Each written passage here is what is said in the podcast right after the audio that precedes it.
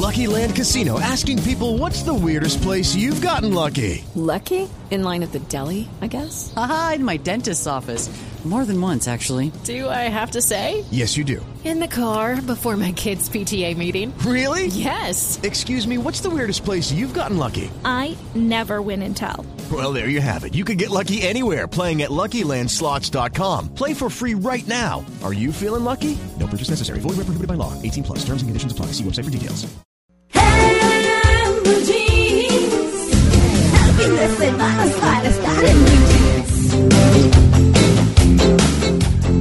Bueno, vámonos ya con nuestro tema central, un tema que es bien importante porque tiene que ver con eso de concentrarse, de que a uno le rinda en el colegio o en la universidad o en sus labores diarias también, ¿por qué no? Estamos hablando del mindfulness en educación y hemos invitado a Juan Manuel Yunes, es uno de los pioneros en la enseñanza de mindfulness en Colombia. Es coach, biodescodificador, eso sí me lo tiene que explicar Juan Manuel, y conferencista internacional, que, que ah, biodescodificador. Es que está ahí, aquí ese palito, el, ahí, el puntico se pegó al palito. ¿Qué es biodescodificador, Juan Manuel? Buenos días. Hola, muy buenos días. Muchas gracias por la invitación.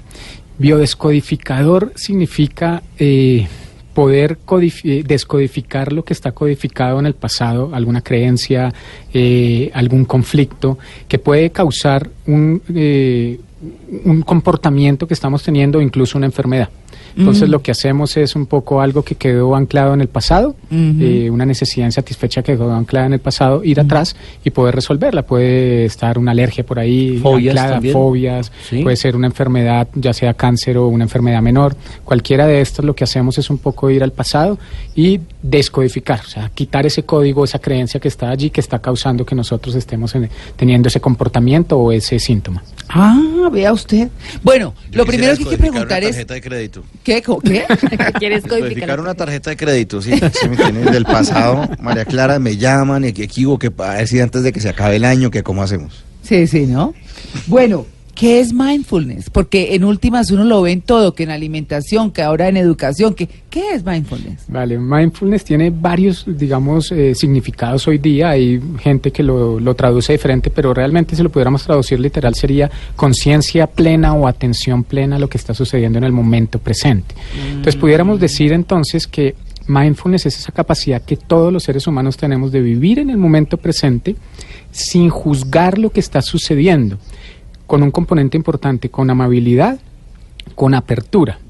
Estar consciente, mindfulness, estar consciente nos invita a estar consciente de nuestros pensamientos, por ejemplo, de nuestras acciones, de nuestras sensaciones, de nuestras emociones. Al yo estar atento a esto, ser consciente de esto, pues puedo quizá cambiar el pensamiento que llegó porque no controlo el pensamiento que llega, pero sí puedo hacer algo con, con lo que sigue el flujo continuo de pensamiento que está allí. O puedo ser consciente de mi cuerpo, por ejemplo, entonces estoy sintiendo algo en la boca del estómago. Eh, muchos hoy día científicos dicen que detrás de cada sensación corporal hay una emoción.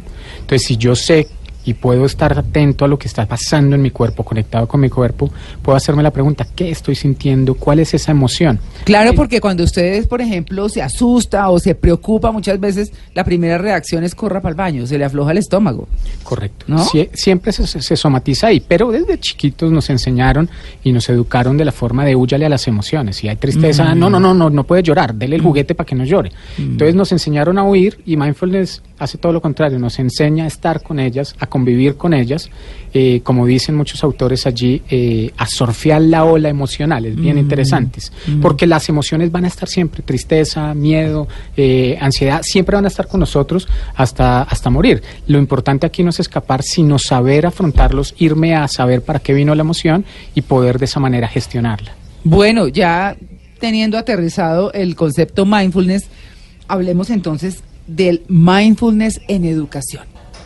Bien, hoy día se está utilizando muchísimo el mindfulness en la educación, más que todo eh, países como Estados Unidos, por ejemplo, Holanda, el Reino Unido, España, eh, Italia, eh, están utilizando muchísimo el mindfulness eh, tanto en los colegios como también en universidades. Eh, tiene grandes beneficios porque si la traducción es atención plena, eso quiere decir es estar atento a la clase, estar atento incluso si no me está gustando. Fíjate que la, la definición es sin juzgar. Si no me gusta, por ejemplo, ahorita hablaban de, eh, de religión, o hablaban de filosofía, si no me gusta esto, pues es muy probable que mi mente se vaya a algo, buscar algo que me guste. Entonces, si yo estoy en esa clase y no me gusta, mi mente va a irse a dispersar.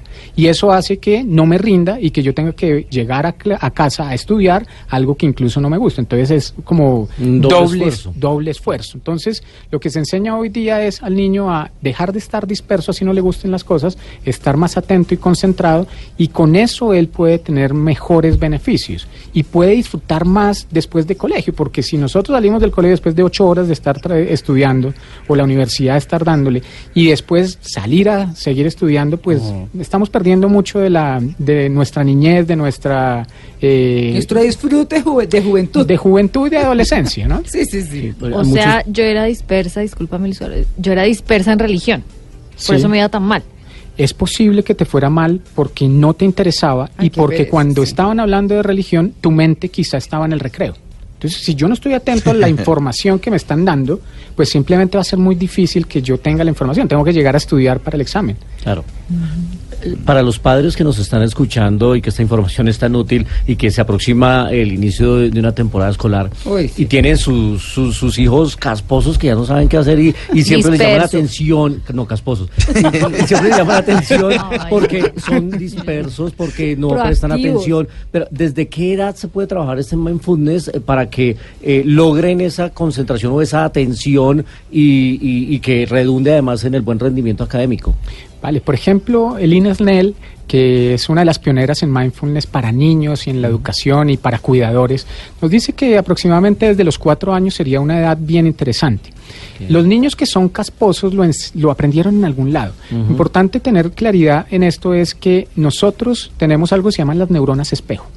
Las neuronas espejo no atienden a la lora de los papás y a, a Ah. cómo nos están diciendo y diciendo y todo el tiempo no haga, no haga, Estudie, sino atienden levántese. A copiar, atienden a copiar los comportamientos de los padres. ¿Ves? Entonces es súper importante entender que si el niño es casposo, ¿Es porque es eso lo vio en alguno de los padres o cuidadores. Puede que no sean los padres, puede que sean profesores o en el mismo colegio. Pero los niños están todo el tiempo copiando. Entonces vale la pena como recalcar que nosotros como cuidadores, como padres, tenemos una responsabilidad grandísima. Nosotros en consulta muchas veces nos, ya- nos llegan madres eh, súper preocupadas porque sus hijos están tomando y fumando. Y entonces uno les hace la pregunta del millón, oye, ¿y usted fuma y toma delante de ellos? La respuesta siempre es sí. No, pero es que yo soy adulta. No importa. Las neuronas espejo están copiando el comportamiento, no las Claro. palabras. Eh, Juan Manuel, ¿de qué manera puede un padre arrancar con esto del mindfulness en la casa? Eh, ¿Cómo hace para no dictar la cátedra? Bueno, vamos a, a ver esto niño de cuatro años, sino cómo empieza a generarse ese proceso. Por ejemplo, hay un libro buenísimo que se llama Respirad de eh, Lynn Snell, donde ella habla de mindfulness para padres y eh, docentes, pero también lo combina con prácticas para niños y adolescentes, que esto es súper importante. Si yo estoy diciendo que eh, las neuronas espejo copian, lo más importante es que yo haga las prácticas con mi hijo, que mi hijo me esté viendo hacer las prácticas y tener cierta coherencia con lo que yo le estoy pidiendo y con lo que yo le estoy mostrando. Entonces, digamos que hay muchas formas de comenzar, pero una de las importantes siempre será el ejemplo. Por eso dicen que los hijos son los grandes maestros de uno, ¿no? Porque son los que le muestran lo que uno hace sin que uno... Sí, porque la autocrítica no es tan fácil, ¿no? O la autoevaluación. No digamos crítica, pero la autoevaluación es tan fácil. Y uno cree que está haciendo las cosas lo mejor posible. Y cuando empieza a ver cosas en los hijos dice, de pronto yo hago esto, ¿cierto? Pero para uno darse cuenta de ese, de pronto tiene que ser consciente. Si no, siempre el culpable será el adolescente que yo todo lo que le he dado y todo lo que lo he educado y mírelo cómo está. Sí. Pero yo no me estoy dando cuenta de qué ejemplo realmente le estoy dando. Entonces ahí es un punto clavísimo, no solo para los padres, sino los cuidadores, profesores, en últimas que eh, tienen que dar mucho ejemplo. Nosotros le pedimos a todos los chinos que no estén pegados al computador o que no estén pegados al celular, pero nosotros les estamos mostrando que incluso comiendo estamos allí chateando o estamos viendo televisión y fíjate cómo los estamos enseñando desde niños a ser dispersos. Si Claro. yo estoy comiendo, estoy comiendo. Tú hablabas ahorita de mindfulness en la alimentación. Estoy comiendo, estoy comiendo. Y el Reino Unido acaba de sacar dos estudios bellísimos de cómo con mindfulness puedes reducir de peso. Simplemente con estar Ay, atento. necesitamos. Esa es la mía. Mentira, yo ya me he bajado. Pero tema está necesitamos. interesantísimo. Sí, sí. Pero eso de bajar de peso, eh, sí, acuérdense el doctor Trillos, que vino aquí alguna vez, sí. que es eh, médico naturista, y él hablaba del mindfulness en alimentación, de coger cada alimento y concentrarse en su sabor, en su textura, en masticarlo, en disfrutarlo. Gozarse Eh, claro. los sabores, las mezclas, el nutriente. Exacto. Las y, texturas Y mirar, de y mirar hasta cómo el cuerpo reacciona a ese alimento. Claro. Qué placer o qué... El placer, no tan- es que hay gente que no disfruta comer y está contando las calorías y está sumando las harinas y está comiendo con, con sentimiento de culpa y eso me parece O- terrible. O, sea, comer con sentimiento de culpa Claro. me parece. No. Ay, esto me va a hacer daño.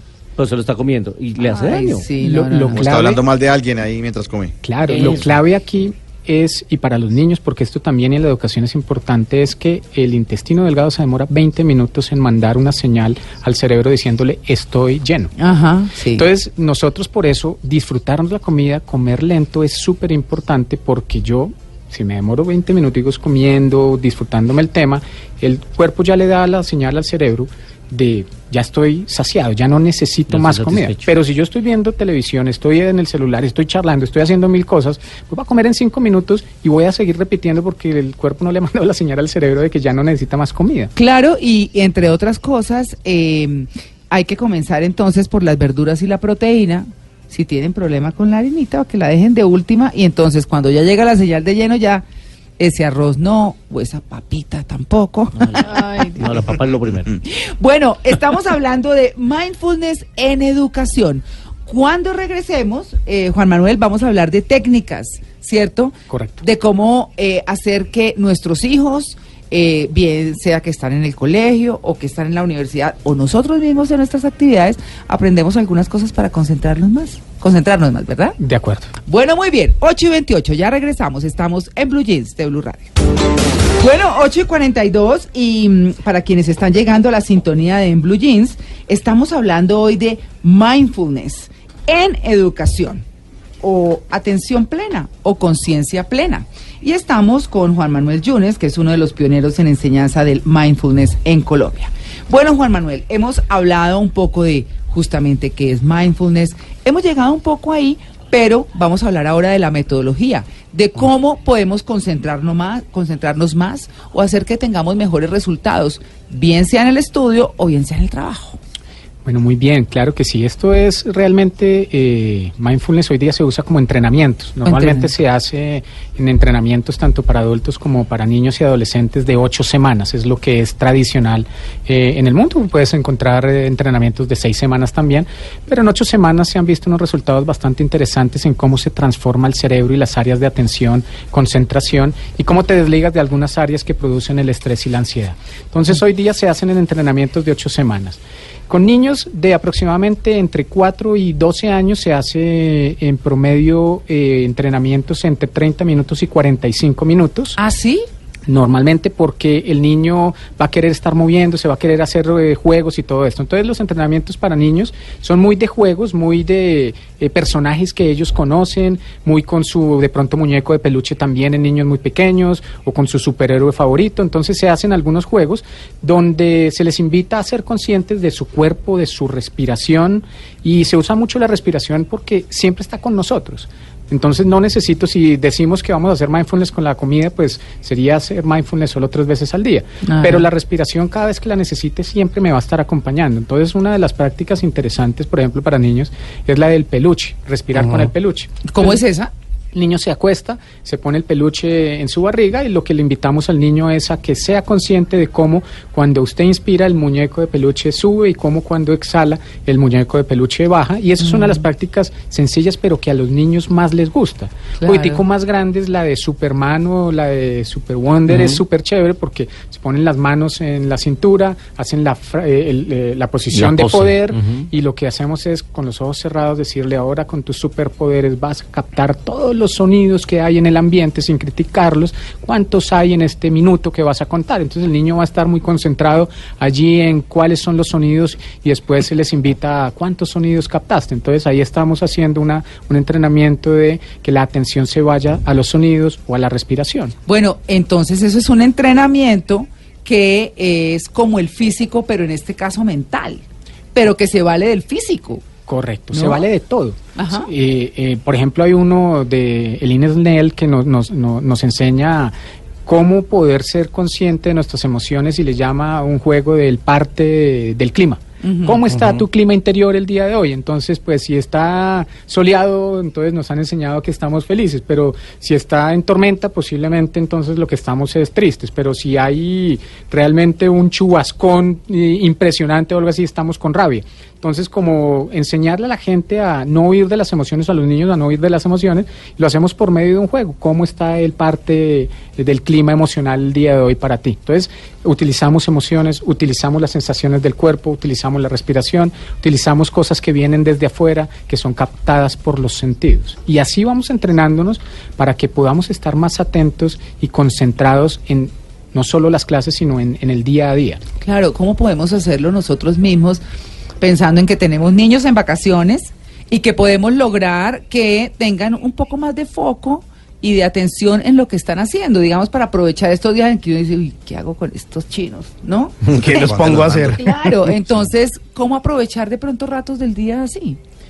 De acuerdo, es es es súper importante hacer de o sacar cualquier excusa para poder llevar la atención al momento. Podemos caminar con ellos y entonces estar diciendo, hacer una técnica que es como eh, prestar atención, veo a esta persona, imagino que puede estar de esta y esta manera, eh, oí el pajarito que está sonando y entonces de pronto es la mamá llamando al hijo o, a- o al papá pájaro, qué sé yo, podemos utilizar todo lo que hay en el momento presente, porque recuerden que mindfulness es estar en el momento presente con lo que esté sucediendo y que sea yo consciente de eso, pero nos la pasamos en el momento presente pensando más que en el futuro y en el pasado. Nuestro cuerpo siempre en el presente, pero nuestra mente divagando hacia todo lado y nos estamos perdiendo de lo bonito que está sucediendo.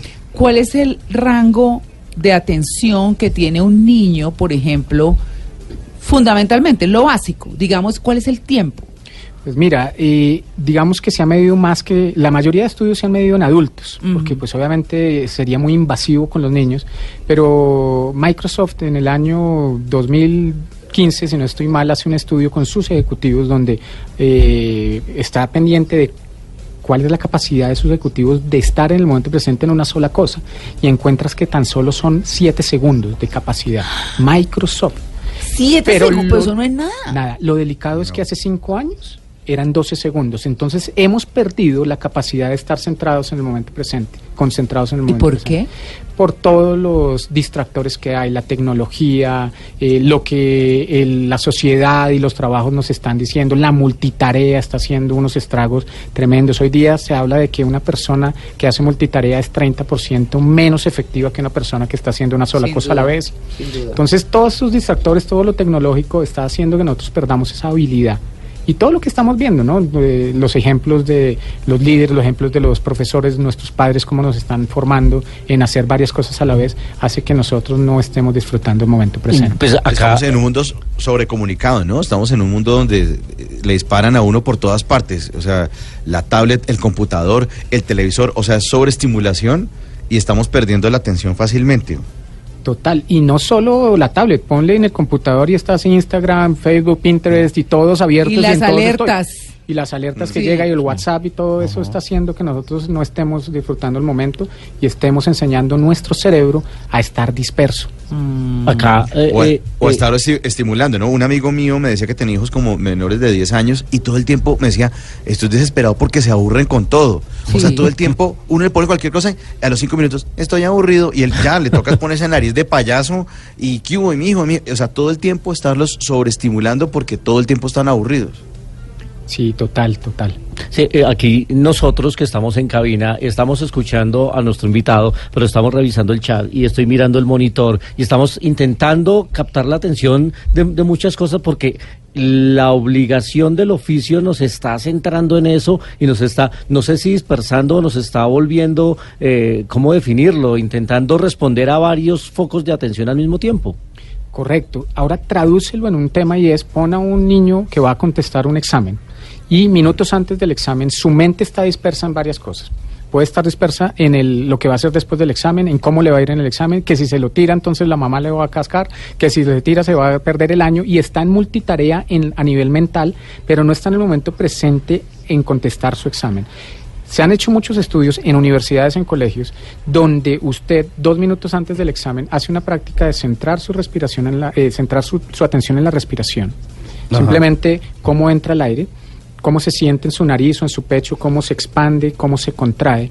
Dos minutos.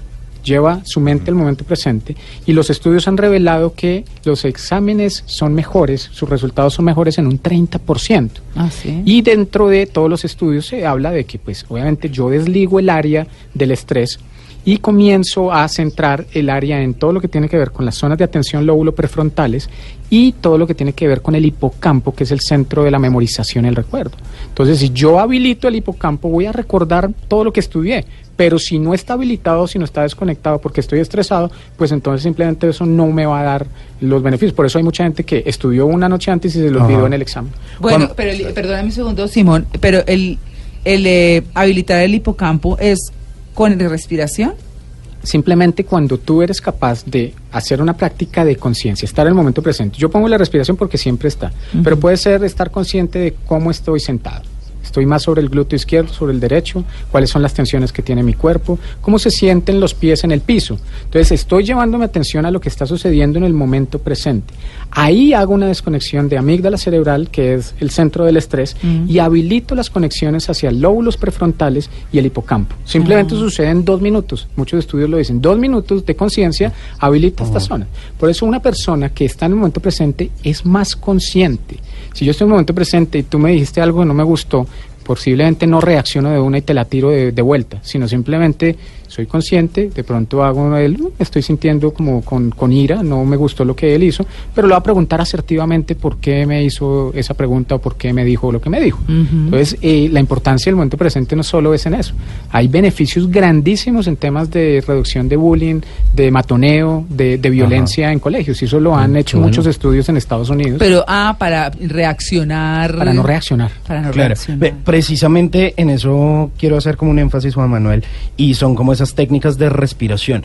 Hay algunas, digamos, que sean más efectivas que otras o que tengan una funcionalidad diferente. ¿Y a qué voy? Que, eh, por ejemplo, uno escucha en todas estas técnicas de respiración como eh, inhale 3, 4, 5 o 10 segundos o 15 segundos y exhale 10.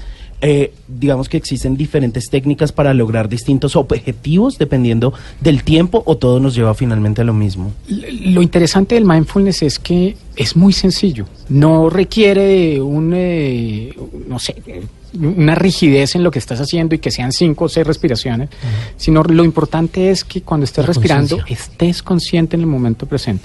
Yo te lo contesto de, hay gente que me decía, mira, a mí siempre me han dicho que cuando yo estoy estallada a nivel emocional respire profundo y yo respiraba profundo y no pasaba nada.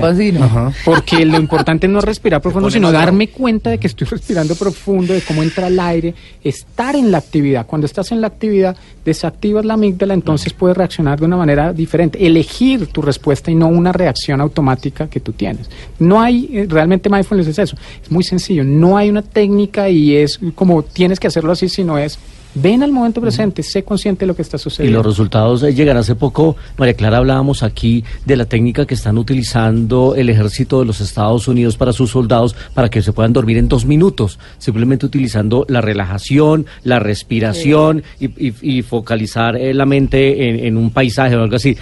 Yo lo estoy intentando utilizar y crea que me, ha funcionado. No me duermo en dos minutos, pero ya no me demoro una hora para dormirme. Ya me demoro diez minutos y creo que me está funcionando intentando tener esa conciencia de respiración, relajación y, y creo que eso eh, se aplica a todas las áreas.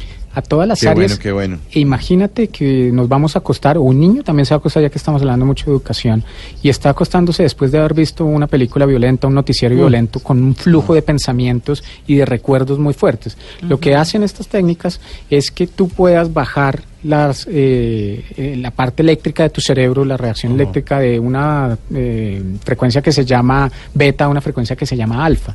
Y eso en dos minutos lo puedes lograr simplemente con una práctica de respiración. Y por ejemplo, para, para gente que no ha dormido, que está cansada, se dice que 20 minutos de mindfulness y de respiración pueden ser equivalentes a cuatro horas de sueño. Ah, está Ah, buenísimo, no, Juan- fui- Juan eso Manuel. está buenísimo. Buenísimo. Eso y ahora que, buenísimo. María Clara, que mencionaba Juan Manuel, el tema de los estudios también, recordemos esos documentales de Nat Geo eh, de juegos mentales donde dicen que la mente humana no puede estar atendiendo dos cosas al tiempo.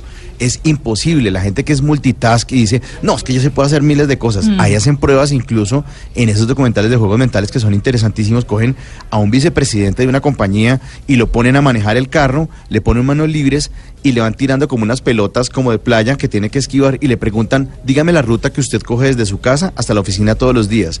La mente no puede estar concentrada en dos cosas al tiempo. Es una cosa que los humanos tenemos ya que dejar de, de- de insistir en eso porque estamos sobreestimulados con las pestañas abiertas del computador, con miles de cosas al tiempo de redes sociales, el computador prendido, el televisor prendido y además contestando cosas en, el- en WhatsApp.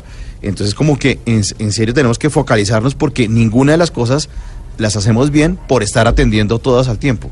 De acuerdo, hay muchos estudios que dicen eso, pero hoy todavía encontramos empresas que dicen que necesitamos gente que haga multitarea y fuera de No. eso que trabaje bajo presión. Y, y esas Sí. vainas, y esas vainas no, no, no son tan viables, no. son posibles, por eso tenemos tanto estrés por la multitarea. Ah, La multitarea lo que causa es que tú conectes con una cosa y después conectes con la otra, desconectes, conectes, conectes, desconectes, y en ese momento flujo estás llegando a estrés, ansiedad, y es lo que está pasando hoy día en las, en las empresas, incluso con los alumnos que están todo el tiempo est- sobreestimulados. Pues no existe la habilidad de multitarea.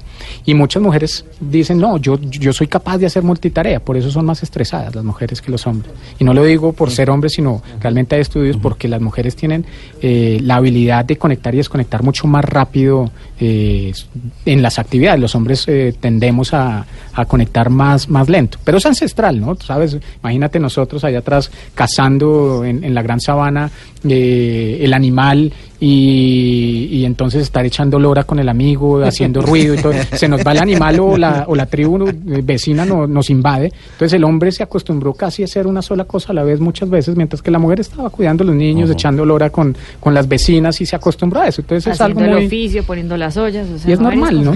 Juan Manuel, una de las memorias más poderosas eh, que tenemos los seres humanos es la olfativa. Podemos decir que la respiración también, digamos, tiene memoria, o sea, que nos puede llevar a un momento especial o a recordar algo mediante esa misma, digamos, como terapia respirativa. Total, totalmente. Mira, el cerebro realmente eh, lo que hace es funcionar basado en recuerdos o en asociaciones. Entonces, eh, ahorita que nos acabamos de conocer algunos, eh, me observaron y si esa asociación que está haciendo el cerebro de alguien que fue negativo en tu pasado va a llevarte a un recuerdo negativo y no soy la persona, no soy yo. Mindfulness incluso me ayuda a no reaccionar ante esa persona, sino hacerme la pregunta del millón y es a quién me recuerda este loco Pero para yo no poder reaccionar. además. Con Claro. solo actitudes. Por ejemplo. Entonces, si esta respiración la hiciste, ah, con tu enamorada, cada vez que respires así y esa enamorada la amaste con todo, entonces simplemente esa respiración te va a llevar inconscientemente a ese momento y vas a estar en bienestar. ¿cómo con cuántos? Simón se nos va a deprimir. ¿Sí? Esa cara que hace. Por ejemplo, muchas de las alergias, y al principio lo hablábamos, por ejemplo, si tuve un momento emocional muy fuerte porque me dijeron terminamos y en ese momento estaba saliendo el polen de una mata y yo hice esta respiración. Ah, cada vez que yo respire de esa manera, en, co- en- en unión a ese polen, en ese momento voy a tener una alergia. Entonces todo está relacionado. Tu cerebro todo el tiempo está haciendo asociaciones. Por estas asociaciones que no podemos ser felices. Muchos científicos dicen, nosotros, nuestro cerebro no está programado para ser felices, sino para sobrevivir. Por eso todo el tiempo estamos llegando a ir a recuerdos para saber cómo actuar ante las personas que nos presentan o las situaciones que se nos presentan. Nos queda un, mejor dicho, medio minuto, porque no quiero dejar pasar el tema del bullying.